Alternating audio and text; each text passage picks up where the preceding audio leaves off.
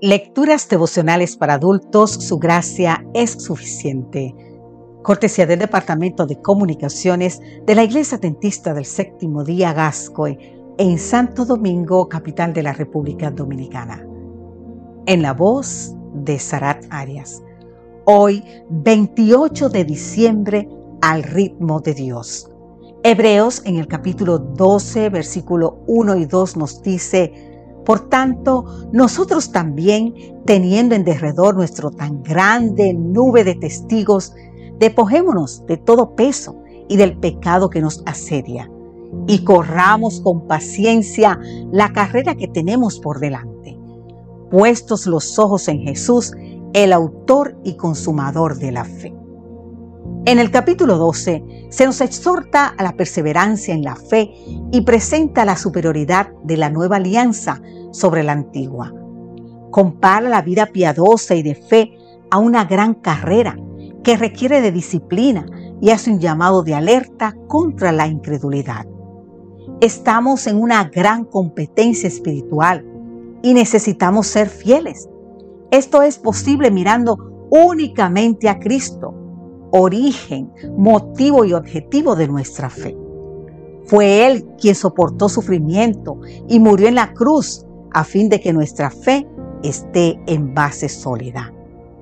Ninguno que cumpla con las condiciones se chasqueará al fin de la carrera. Ninguno que sea ferviente y perseverante dejará de tener éxito. El santo más débil, tanto como el más fuerte, puede llevar la corona de gloria inmortal. Puede ganarla todo el que por el poder de la gracia divina pone su vida en conformidad con la voluntad de Cristo. La recompensa dada a los que venzan estará en proporción con la energía y el fervor con que hayan luchado. Dios nos disciplina porque nos ama y nos hace creer en la dependencia de Dios. Nos exhorta a buscar la paz con todos, sin seguir el ejemplo de Saúl, que despreció el derecho y privilegio de la primogenitura nos advierte de los terribles resultados de la incredulidad y del juicio de Dios.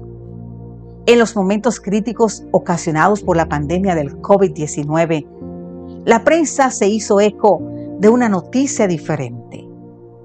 Susanne Hoelaer, una belga de 90 años, falleció por la acción del virus porque renunció al uso del respirador. Fue una acción altruista porque quería que el mismo fuera utilizado para salvar a otros. Ella dijo las siguientes palabras. No quiero usar respirador artificial. Guárdalo para los pacientes más jóvenes. Yo ya he tenido una buena vida. Sabes, lamentablemente Susanne murió el 22 de marzo del 2020 de neumonía y por la falta de oxígeno. En las redes sociales muchos lamentaron el fallecimiento y la calificaron de heroína. Su historia es un ejemplo de solidaridad y bondad. Emociona y compromete. Ahora bien, ¿cuántas personas están necesitando de un equipo respirador en este mundo falto de oxígeno? ¿Cuán dispuesto estás en tener una vida altruista, solidaria y bondadosa? cuán dispuestos estamos a entregar algo, mucho o toda nuestra vida para que otros vivan.